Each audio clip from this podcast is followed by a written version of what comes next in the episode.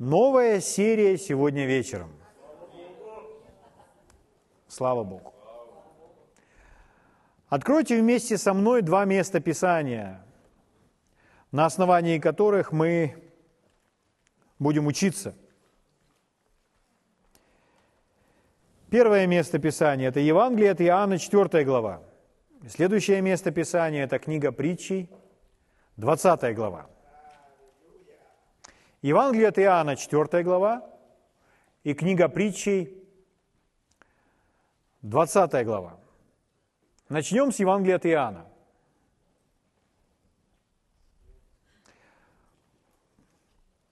У нас будет с вами прекрасное, чудесное время в Слове Божьем. Слово Божье, оно живое, и оно с нами разговаривает. Аминь. Слово Божье открывает Божий Дух – Угу.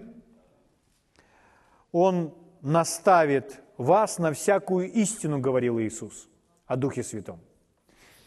Давайте мы помолимся Богу о том, чтобы Он учил нас и чтобы открывал Свое Слово. Дорогой Отец, мы благодарим Тебя за Твое Слово, которое Ты дал нам. Спасибо, Отец. Мы благодарим Тебя за Твой Дух, который с нами и который наставляет нас на всякую истину. Господь, мы на этом месте в согласии. И мы просим Тебя, чтобы Ты дал нам видящие глаза и слышащие уши, принимающее сердце, чтобы нам принять Твою истину, чтобы нам получить Твое откровение, быть просвещенными с небес, чтобы нам на этой земле идти далее в соответствии с Твоей волей, согласно Твоего плана для жизни каждого из нас – чтобы нам угождать Тебе на этой земле, чтобы нам приносить много-много плода для Твоей славы, Господь. Отец, мы молимся Тебе во имя Иисуса, и мы благодарим Тебя, что Ты слышишь нас и отвечаешь на нашу молитву прямо сейчас. Мы благодарим Тебя, и мы принимаем ответ верой во имя Господа Иисуса Христа. Спасибо Тебе, Отец. Спасибо Тебе, Отец. Во имя Иисуса. Аминь. Слава Богу.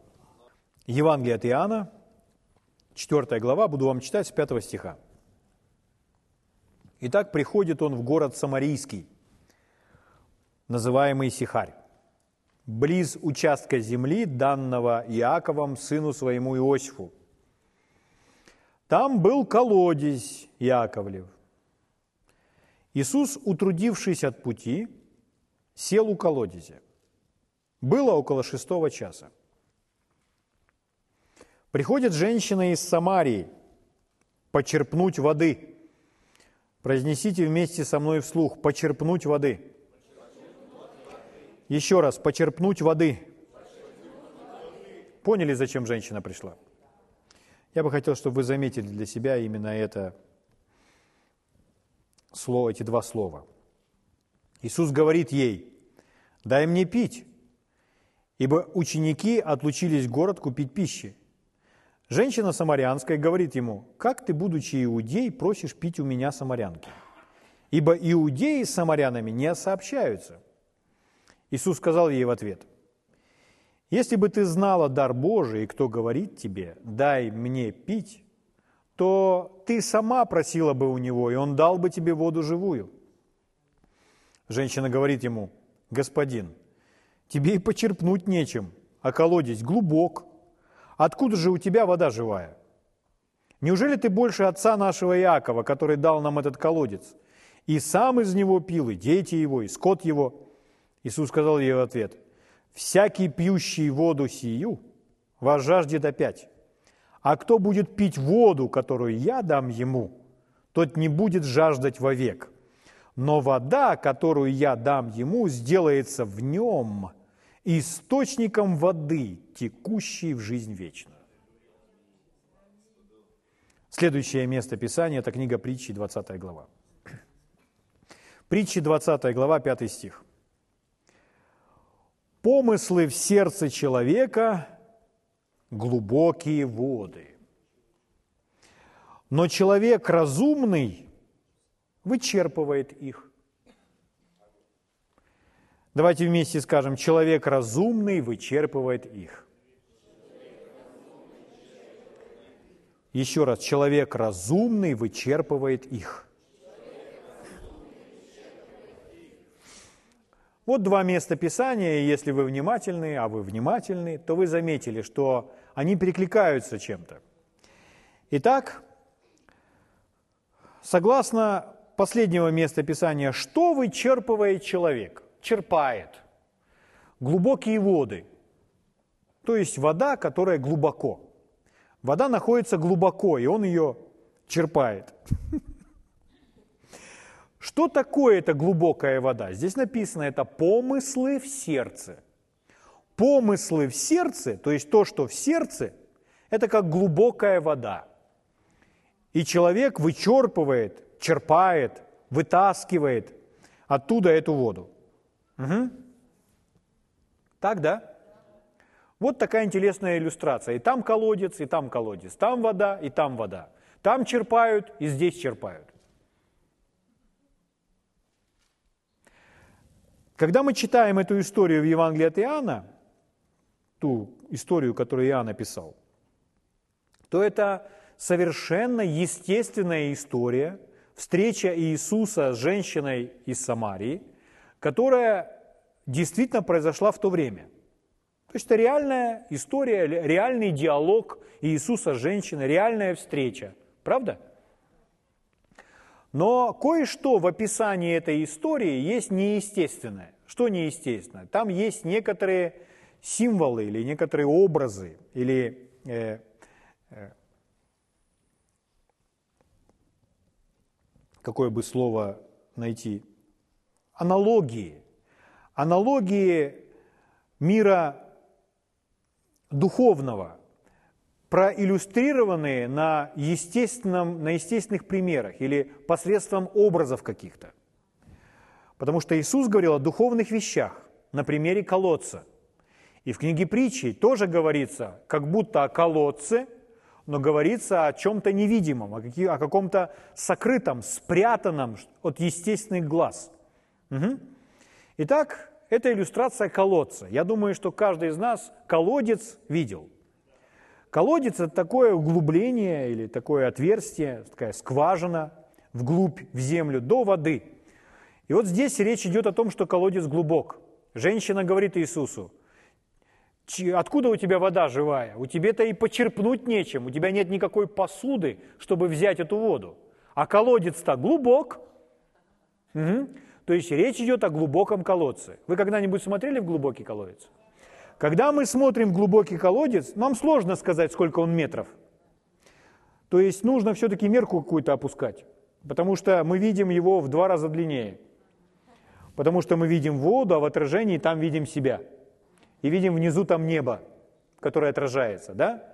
Но это глубокий колодец. Вот смотрите, вы смотрите в этот глубокий колодец, а мы привыкли, что обычно есть какая-то веревка или какая-то цепь, и ведро привязано к этой цепи, и можно вычерпать или поднять, или вытащить оттуда эту воду. Но представьте, что вы подходите к колодцу, и этого ведра, этой цепи, никакой посудины у вас нет, чтобы вытащить эту воду. Можете ли вы напиться? Не можете напиться. Угу. Вот такую интересную иллюстрацию нам приводят эти места Писания. О чем идет речь? Давайте разберемся. Давайте разберемся, что Господь желает нам с вами сказать через эти места Писания. Итак, возвращаемся опять к этой реальной истории, в то время, когда Иисус, Он просто присел у колодца. Он устал, и Он присел у колодца. Я думаю, что это было в тени, там было тенистое дерево, которое создавало эту тень, и он просто присел у этого колодца, и он очень сильно хотел пить утрудившись от пути написано. Он хотел очень сильно пить. Но колодец, как мы с вами сказали, был глубок, там об этом написано. А у него нет никакой посудины, чтобы достать для себя воду и напиться этой свежей, холодной воды из этого глубокого колодца. И поэтому Иисус сидит и ждет. Кто поможет ему? Сегодня так строят, что могут выкопать скважину и поставить так называемую колонку. И там есть такая ручка, и, ну, или на кнопочку нажимает, там насос качает, или можно было накачивать. Там стоит насосик, который поднимает посредством того, что вы накачиваете, то воду поднимают из глубины посредством насоса. Угу. Но мы также знаем, что в другие, э, немного ранее, то, как правило, опускали, как мы с вами уже говорили, на веревочке туда ведро, чтобы вытащить эту воду. У Иисуса нет ни этой колонки с насосом, ни шлангочки с, с э, насосом электрическим, ни ведра у него нет, ничего с собой нет. Поэтому он сидит просто и ждет. Понимаете?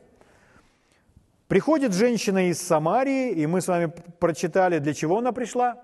Почерпнуть воды. Я бы хотел, чтобы вы еще раз сказали, почерпнуть воды. Да?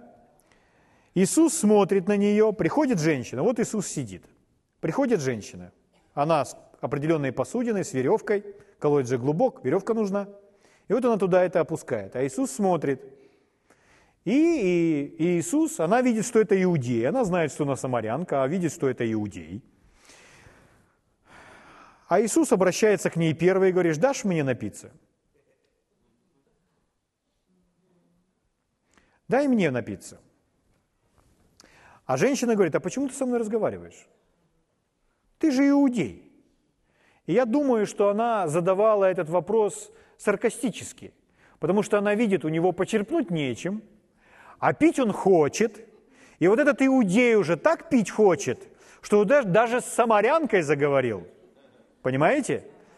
И она говорит, а что ты со мной разговариваешь? Иудеи ж не общаются с самарянами. Иудеи считали самарян за собак. Угу. Как собак. Но она говорит, что ты со мной разговариваешь? Но Иисус, Он не такой, как подумала эта женщина, что он при нынешних обстоятельствах, так как ему хочется пить, то он с ней заговорил. А если бы не такие обстоятельства, если бы пить не хотел, то так бы собака и обозвал. Нет, Иисус не такой. Иисус – это есть любовь. Аминь. Воплощенная в этом иудее, это есть сам Бог. Поэтому он любит эту женщину, он желает ей служить. И он, конечно, нуждается – но несмотря на свою нужду, он уже думает о ее нужде. И это видно в этом диалоге. Угу. Ну да ладно, пойдемте дальше. Женщина говорит, что и, э, почему ты разговариваешь со мной. В то время действительно долгий период времени самаряне не общались с иудеями, а иудеи не общались с самарянами. То есть очень часто одна группа конфликтует с другой. Одна группа не воспринимает другую группу. Угу. Одна группа предвзято относится к другой группе. Время, в которое мы с вами живем, сегодня накаленная обстановка между Украиной и Россией. Угу. И так порой нации ненавидят друг друга. Там арабы, допустим, или там те, которые из Иордании, э, воюют с э, Израилем и так далее. То есть одна нация с другой, одна нация не воспринимает другую нацию. Но хочу вам сказать, нельзя всю нацию под одну гребенку. Так же, как люди белые не воспринимают черных, а черные не воспринимают белых. Белые не воспринимают желтых, а желтые не воспринимают белых.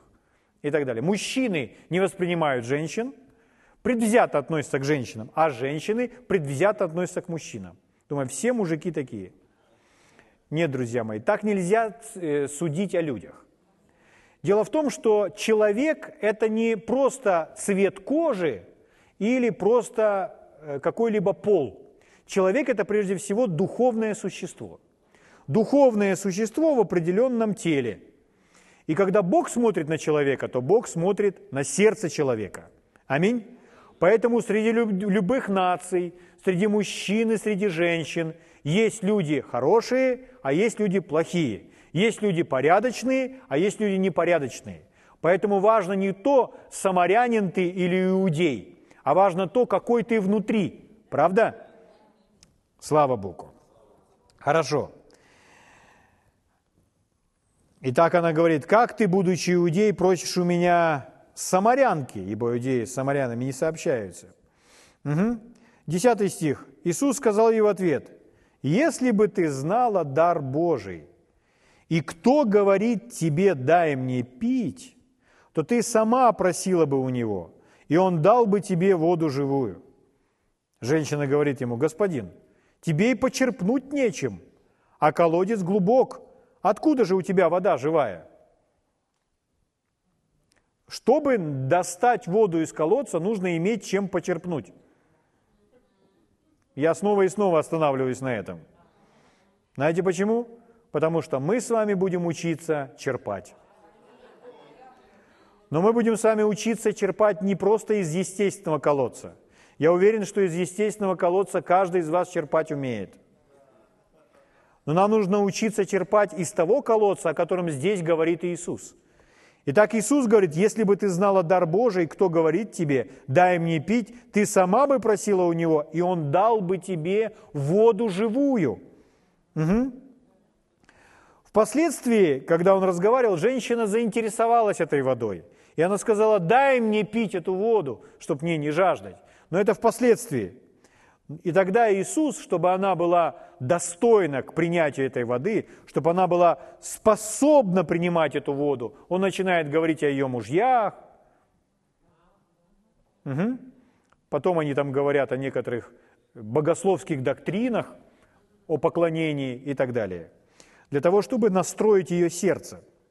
Но это было немножко позже. Мы с вами остановимся только на этой воде. Итак, это история о воде. Иисус говорит о воде. Но вначале они начинают просто о естественной воде, но Иисус приводит в пример эту воду как живую воду, другую воду, о которой говорит Иисус. В 13 стихе Иисус говорит в ответ, «Всякий пьющий воду сию, то есть естественную воду, возжаждет опять. А кто будет пить воду, которую я дам ему, кто, смотрите, говорит наш Господь Иисус, кто будет пить воду, это ж мы, которую я дам ему, Иисус дал нам воду живую, которую мы с вами испили, которую я дам ему, тот не будет жаждать вовек. Но вода, которую я дам ему, сделается в нем. Мы сделали глоток, другой, третий, и эта вода живая сделалась в нас источником воды. С этого момента в нас источник текущий в жизнь вечную, то есть внутри нас, на основании слов Иисуса, бьет ключ. Внутри нас источник жизни вечной. Внутри нас находится источник вечной жизни. Знаете, что такое источник? Тот, который дает, дает вечную жизнь. Где источник? На небесах? Иисус говорит, этот источник будет прямо в вас. Слава Богу! О чем говорит Иисус? Мы понимаем, что это образ. Так ведь? На примере этого колодца. Иисус говорит о работе Святого Духа в момент рождения свыше. Дух Святой производит это в нас, когда мы рождаемся свыше. Когда вы рождаетесь свыше, когда мы с вами родились свыше, с этого момента Дух Святой внутри нас – Слава Богу! То есть, когда вы рождаетесь свыше, вы имеете этот источник внутри себя. Вы имеете Дух Святой внутри себя. Угу. Но Библия также говорит Дух Святой внутри и Дух Святой на нас. Библия еще использует такой предлог «в» и «на». Например, когда Иисус обещал, что они, на них сойдет Дух Святой, и в день Пятидесятницы это случилось, на них снизошел Дух Святой, на них, то с этого момента Он сказал, вы будете мне свидетелями. Итак, когда Иисус говорит об источнике внутри, Он говорит о Духе Святом в нас пребывающем. Это рождение свыше. А когда Иисус говорит о Духе Святом на нас, то Он говорит о принятие силы, то есть также работа Святого Духа, но это принятие силы для того, чтобы коснуться жизней многих людей своим свидетельством, чтобы быть эффективным свидетелем Иисуса Христа. Итак, еще раз. Если вы рождены свыше, а вы рождены свыше, вы имеете Духа Божьего внутри себя. Когда вы рождены свыше, вы имеете Духа Божьего внутри себя. Что это значит? Римлянам 8.9 написано так. «Но вы не по плоти живете, а по духу, если только Дух Божий живет в вас». Смотрите, как Павел говорит. «Если только Дух Божий живет в вас». То есть он говорит о рожденных свыше верующих. Если же кто Духа Христова не имеет, то ты не его. Иными словами, если вы не имеете Духа Христова, вы не можете быть спасены. Так ведь? Вы, если человек не имеет внутри Духа Святого, он не принадлежит Господу, он не спасен. Но когда человек рождается свыше, он имеет Духа Святого внутри себя, и он принадлежит Господу. Слава Богу. Так, да? Сейчас мы с вами заложим основание, чтобы дальше пойти. Итак, но не все, кто имеет Духа Святого внутри себя, получили силу быть свидетелем. То есть не все, кто имеет Духа внутри себя, имеют этого же Духа на себе. То есть не все рожденные свыше приняли еще то, что мы называем крещение с тем Духом. Угу. Но для того, чтобы спастись, нужно получить Дух не на себя, а нужно вначале получить Дух вовнутрь.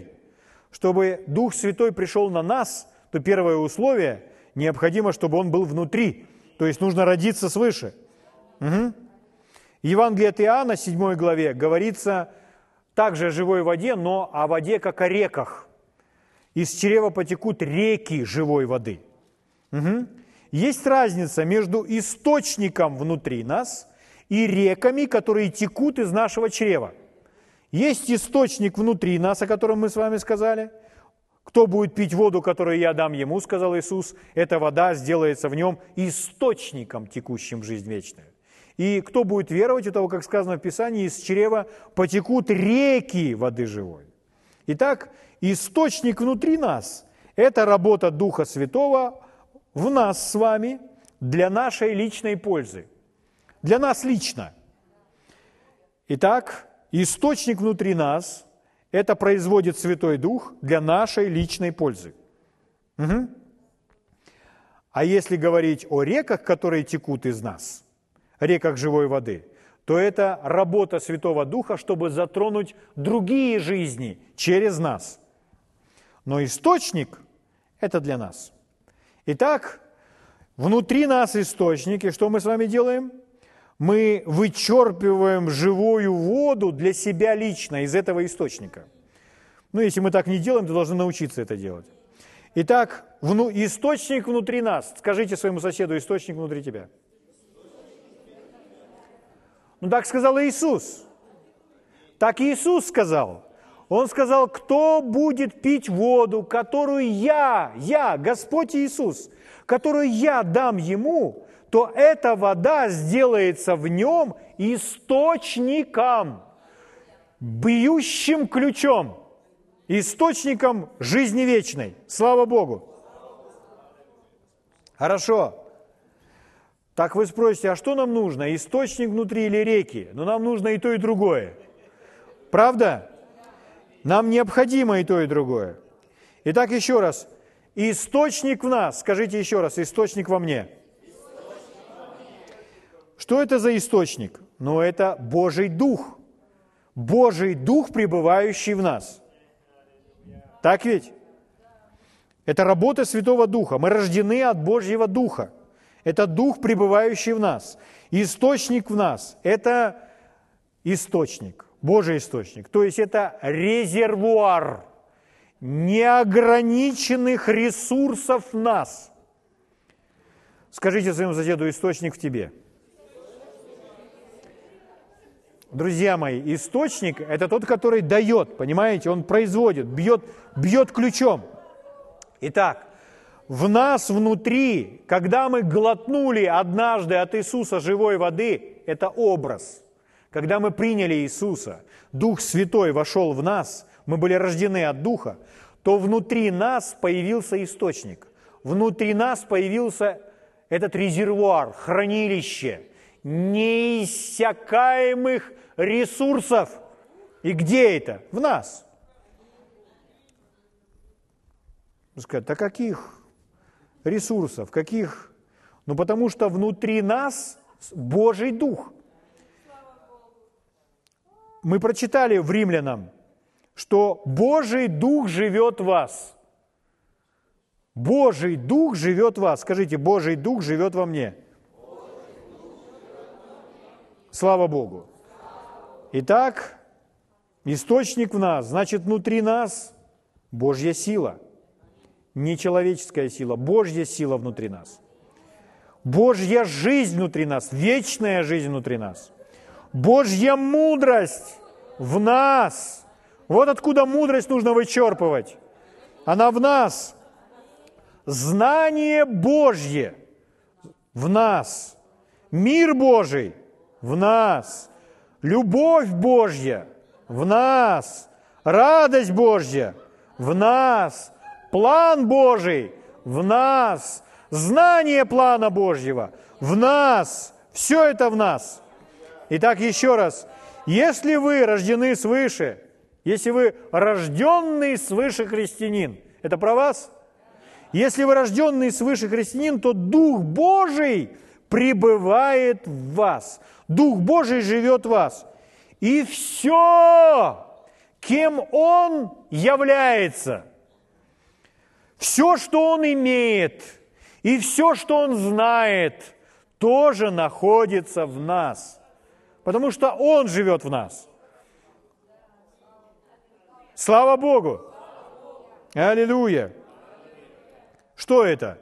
А это как глубокие воды. Это как воды, глубокие воды. И разумный человек что делает? Вычерпывает. Он, он черпает оттуда силу, он черпает оттуда знание, он черпает оттуда Божий план, он черпает оттуда мудрость Божью. Откуда черпать исцеление? Исцеление там. Исцеление приходит оттуда. Слава Богу. Откуда приходит поддержка? Оттуда. Мудрый человек, разумный человек вычерпывает оттуда все это, все это богатство из этого не, неиссякаемого резервуара небесных божественных ресурсов. О чем я говорю? Друзья мои, необходимо знать, что мы имеем внутри себя, где это находится и как это вычерпывали, как этого достичь. Потому что если не знать обо всем этом, то, конечно, мы не будем этим пользоваться. Мы в послании к римлянам, 8 главе, 11 стих. «Если же дух того, кто воскресил из мертвых Иисуса, живет в вас». Я задам вам такой вопрос. Какой дух живет в нас? Тот же самый дух, который, согласно этого стиха, воскресил Иисуса из мертвых. Библия говорит, что в этот момент была задействована самая великая сила во Вселенной, когда Иисус был воскрешен из мертвых. Почему? Потому что там много всего произошло в этот момент. Так вот сказано, что дух того, кто воскресил Иисуса из мертвых, тот же самый дух живет в вас, то воскресивший Христа из мертвых оживит и ваши смертные тела, духом своим, живущим в вас – Духом Своим, живущим в вас, что сделает с нашими телами? Оживит. Смотрите, какое хорошее слово. Мы прочитали. Источник жизни вечной. Здесь также написано «оживит». Что он будет делать? Оживлять. То есть он будет воздействовать даже на наше тело, оживляя его. Слава Богу. Но я еще раз для вас хочу подчеркнуть. Это тот же самый Дух. Пожалуйста, скажите своему соседу – в тебе живет тот же самый Дух, который воскресил Иисуса из мертвых. Давайте скажем по-другому. Дух, который воскресил Иисуса из мертвых, живет в тебе. В тебе живет тот же самый Дух, никакой не другой. Но об этом Библия говорит. Это мы должны себя вдохновлять. Аминь. Мы сейчас свою веру питаем в это, кормим свою веру, чтобы увидеть себя немножко иначе, по-другому. Слава Богу! Слава Богу! А теперь давайте в этом свете почитаем некоторые места Писания. Первое послание к Коринфянам, вторая глава. Очень известное место Писания, мы его часто любим цитировать даже наизусть. Там, где написано, я буду читать с 10 стиха, 1 Коринфянам 2.10. «Нам Бог открыл это». Ну, там выше написано о том, не видел того глаз, не слышало ухо, не приходило то на сердце человеку, что Бог приготовил любящим его. Но это не про нас. Следующий стих про нас. А нам Бог открыл это. Чем написано? Духом своим. Ибо дух, а теперь очень внимательно, помните про глубокие воды? Помните, что разумный человек начинает оттуда вычерпывать? Помните, что Иисус на примере этого колодца сказал о живой воде, что если ты выпьешь, то источник будет в тебе? Помните, да? Теперь смотрите. Ибо дух все проницает и глубины Божьи. Опять о глубинах идет речь. Бог, Он очень глубокий. И там в этих глубинах Божьих кто-то обитает. Знаете, кто это? Это Дух. Дух обитает в этих глубинах.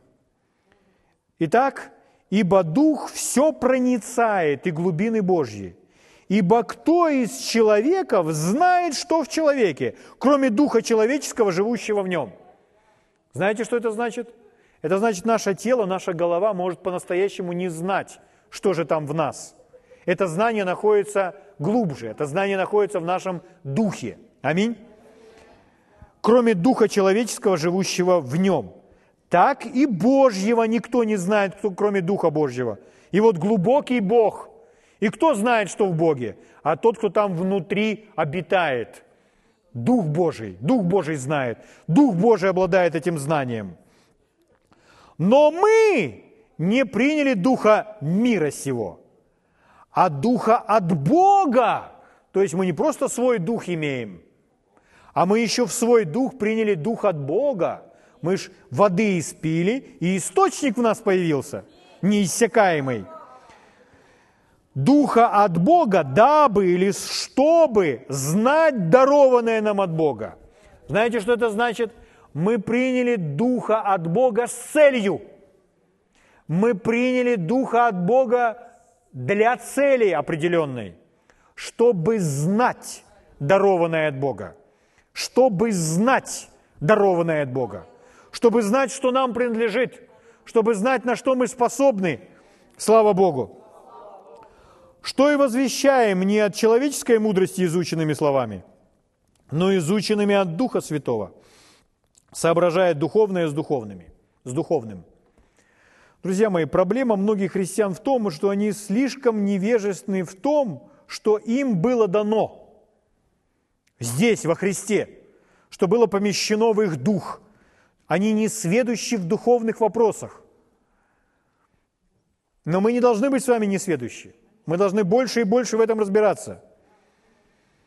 Потому что из-за этого невежества большинство христиан, большинство, к сожалению, продолжают молиться, «О Господи, благослови меня!» В то время, как Он уже благословил. «О Боже, дай мне!» И просит Его о чем? В то время, как Он это уже дал. И Он уже сделал все это. Они говорят, «Господи, благослови!» а он уже благословил всеми благословениями небес, написано Ефесянам 1.3. Они говорят, Господи, исцели, а он уже взял наши немощи и понес наши болезни, и его ранами вы исцелились, говорит Слово Божье. Господи, освободи, просят они. А Библия говорит, что Он уже освободил нас из-под власти тьмы и ввел в свое царство. Слава Богу. Согласно Слову Божьего, Он, Иисус, совершил всю работу, поэтому Он вознесся и воссел одесную Отца. Если бы Он не совершил всю работу, Он бы с нами еще ходил. Но Он вознесся и воссел одесную Отца. Там сидит, потому что Он свою работу закончил. Слава Богу! Аллилуйя! Поэтому необходимо не ожидать, пока Бог сделает что-то, а научиться что делать? Вычерпывать научиться принимать от Него, вычерпывать все то, что нам дано. Но Иисус сказал, источник будет в тебе. Источник будет тебе, текущий в жизнь вечную. Угу. Истина заключается в том, что все необходимое было уже дано нам во Христе Иисусе Господе нашем. И нам необходимо научиться вычерпывать, вытаскивать из того глубокого колодца то, что туда было помещено. Угу. Глядя на то, как происходит все вокруг, складывается такое впечатление, что Дух Святой помогает одним людям больше, чем другим. Это правда, так оно и есть. Но это не из-за того, что он кому-то хочет помогать, а кому-то нет. Потому что он нелицеприятен, Бог нелицеприятен. Просто некоторые научились подчиняться ему больше и вычерпывать изнутри, потому что они более доступны ему, Богу, Духу Святому, чем другие. Вот почему это происходит. Поэтому если научиться ему уступать и черпать от него, то мы увидим, как Божий Дух начнет помогать и проявляться в нашей жизни все больше и больше. Слава Богу. Слава Богу. Вы знаете об этом, и вы умеете, у вас есть какой-то определенный опыт, но всегда есть больше. Всегда есть еще больше. Слава Богу. Позвольте я вам покажу некоторый пример. Еще один образ. Мы называем это притчей о блудном сыне. Чтобы мы с вами увидели, как Господь помогает одним больше, чем другим. Почему одни позволяют ему, а другие нет. И поверьте, это не от того, что кто-либо заслужил. Потому что Господь желает помочь всем и каждому. Его милость, Его благодати достаточно для каждого. Евангелие от Луки, 15 глава. История о блудном сыне. Я не буду вам читать ее всю целиком. Я думаю, что вы хорошо ее знаете, и даже многие места можете процитировать и те диалоги, которые там велись. Но некоторые места Писания мы прочитаем. Некоторые стихи. Евангелие от Луки, 15 глава, ну давайте с 11. Иисус говорит так. Еще сказал, у некоторого человека было два сына. Итак, помните, было два сына.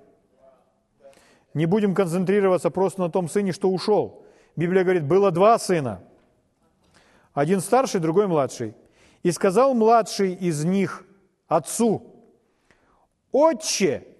Младший подходит в один из дней к своему отцу и говорит, «Отец, дай мне следующую мне часть имения. Дай мне ту часть имения, которая мне принадлежит».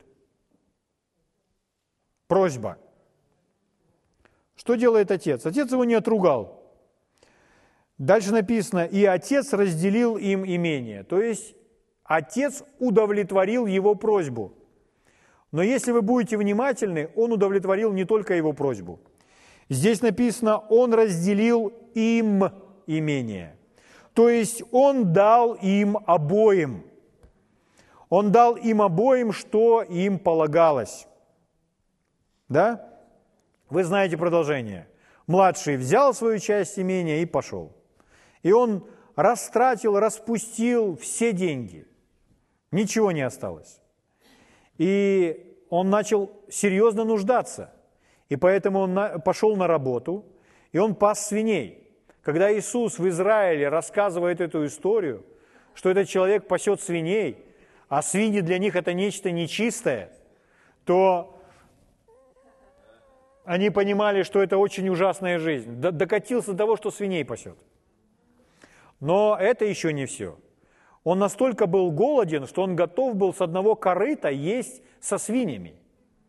С этим не то, что хотя бы э, не только то, что он пас тех свиней, а он еще вместе с ними кушает их пищу. Вы представляете?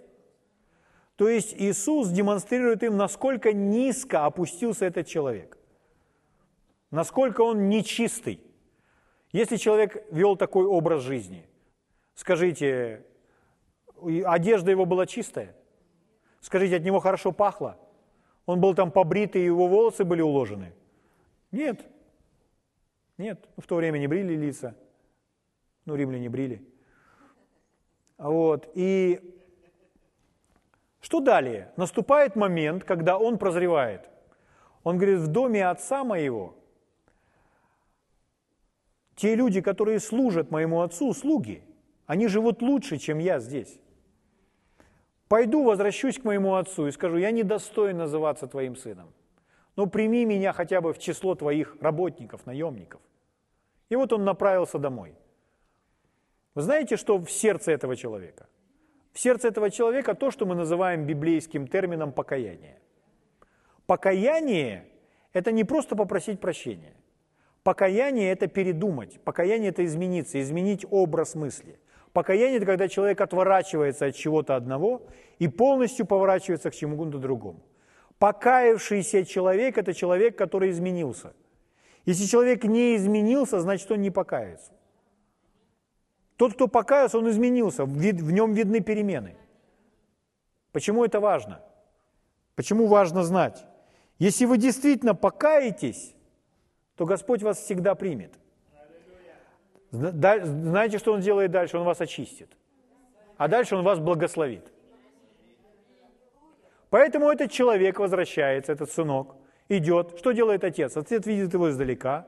Это образ нашего небесного отца, это образ Бога. Он бежит ему навстречу.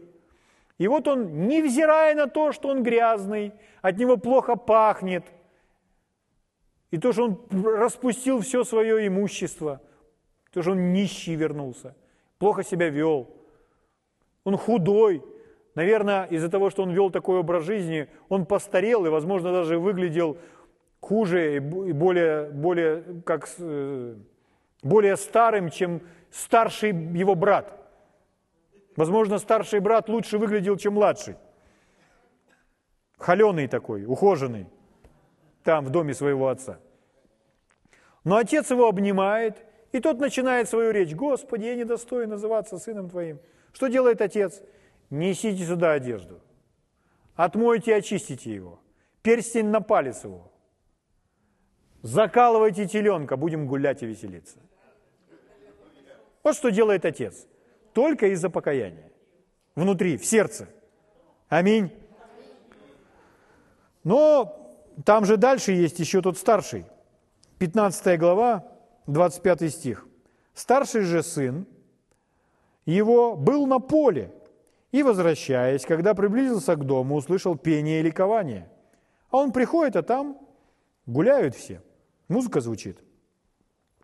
И, призвав одного из слуг, спросил, а что это там такое? Он приходит в свой дом родной, но он даже не идет сам узнавать, что здесь происходит. А он в стороне спрашивает у одного из слуг, а что там такое? А он сказал ему, а брат твой пришел. И отец твой заколол откормленного теленка, потому что принял его здоровым. Ну, живой пришел, здоровый, слава Богу. Отец счастлив. Реакция. Он осердился и не хотел войти. Отец же его, выйдя, звал его. Но он сказал в ответ отцу, вот я столько лет служу тебе и никогда не приступал приказания твоего, но ты никогда не дал мне козленка, чтобы мне повеселиться с друзьями моими. А когда этот сын твой, расточивший имение свое с блудницами, пришел, ты заколол для него откормленного теленка. Можете себе представить эту картину? Библия говорит, он осердился и не захотел входить. Он где-то сел там под деревом и сидит. Отец выходит из дома и говорит, сынок, сынок, что же ты, проходи. А он отцу упрек, обвинение. Это образ старых христиан, которые давно в церкви сидят.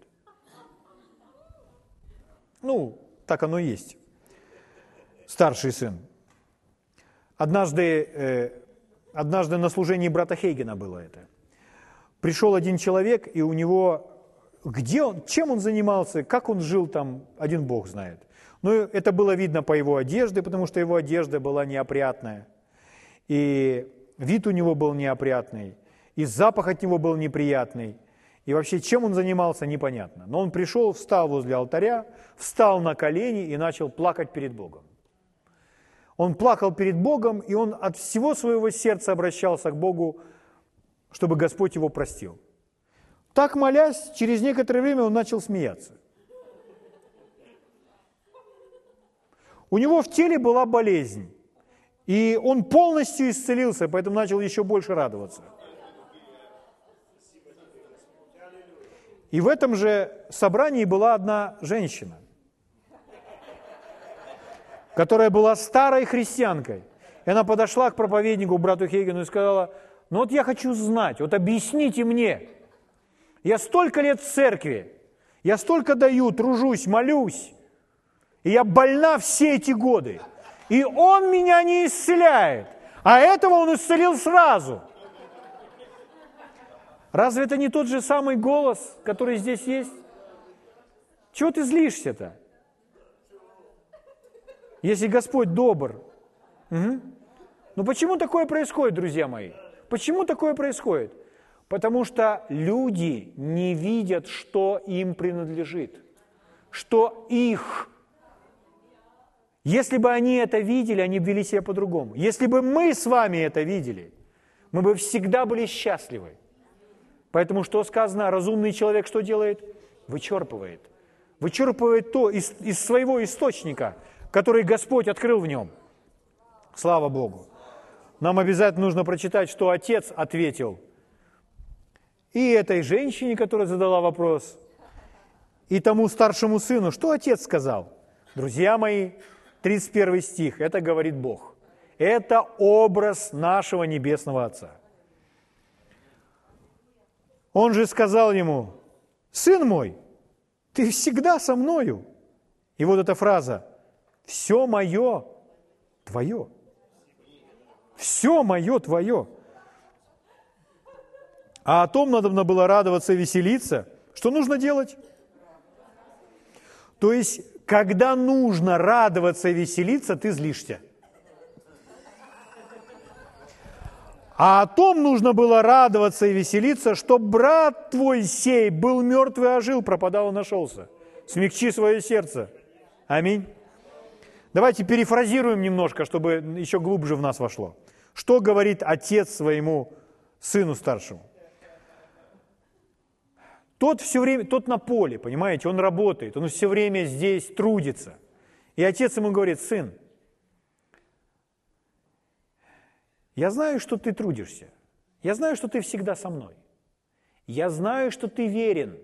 Я знаю, что ты верен, и я знаю, что ты тяжело трудишься.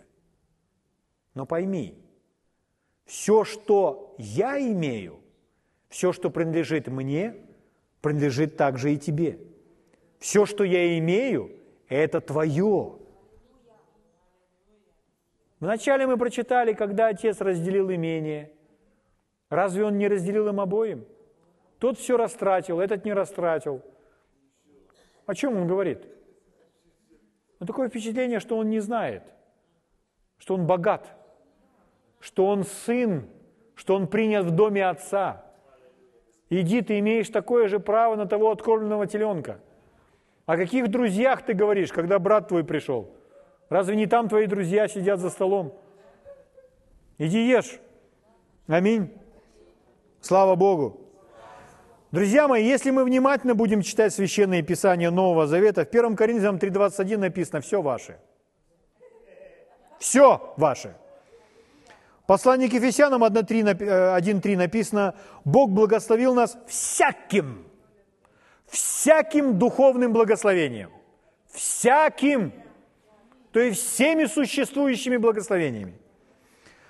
Второе послание Петра 1.3 говорит – что от божественной силы Божьей нам даровано все, все потребное, все необходимое для жизни и благочестия. В первом послании Тимофея 6.6 написано «Великое приобретение – быть благочестивым и довольным». Поэтому веселитесь, но не злитесь.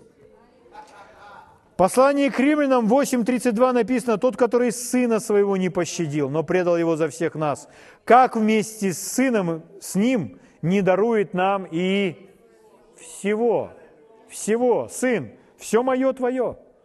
Слава Богу. Итак, источник в нас. неиссякаемой. Поэтому одни молятся, «О Господи, дай мне! О Господи, сделай это!» Друзья мои, истина заключается в том, Он уже дал. Он уже дал. Он уже сделал. Слава Богу. Сила здесь. Исцеляющая сила здесь. Мудрость здесь. Знание здесь. Знание, как поступать. Знание, какое решение принять, приходит отсюда, из этого источника. Аминь. Слава Богу. Итак, разумный человек вычерпывает эти глубокие воды. Аллилуйя. Ближайшие три-четыре собрания мы с вами будем учиться вычерпывать. Давайте встанем на ноги и поблагодарим Господа.